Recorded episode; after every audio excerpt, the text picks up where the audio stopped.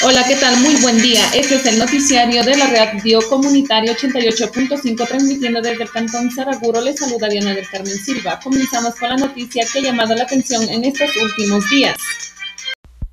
Ecuatorianos buscan ir a México antes de la vigencia de la visa. Decenas de niños, jóvenes y adultos esperan acceder a este documento oficial que les permita viajar en estos días antes que los requisitos sean más rigurosos. La idea es llegar a México y desde ahí intentar cruzar la frontera de forma irregular. En las últimas semanas, las oficinas oficiales de registro civil reportaron una fuerte demanda y presencia de largas filas desde la madrugada. Por este motivo, el 19 de agosto se aprobó que para ser atendidos, los interesados deben tener un turno virtual.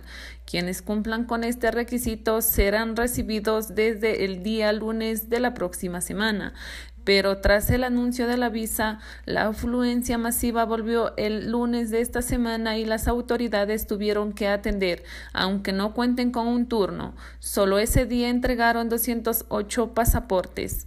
La cuencana Adriana, de 32 años, dice que su esposo migró hace dos años y que ella debería irse a México a finales de septiembre para tomar la ruta clandestina a los Estados Unidos. Es un viaje menos complicado y cuesta 15 mil dólares, pero asegura que las cosas se complicaron con el anuncio mexicano y el coyote le pidió que obtenga de urgencia el pasaporte para enviarla el día jueves de la próxima semana.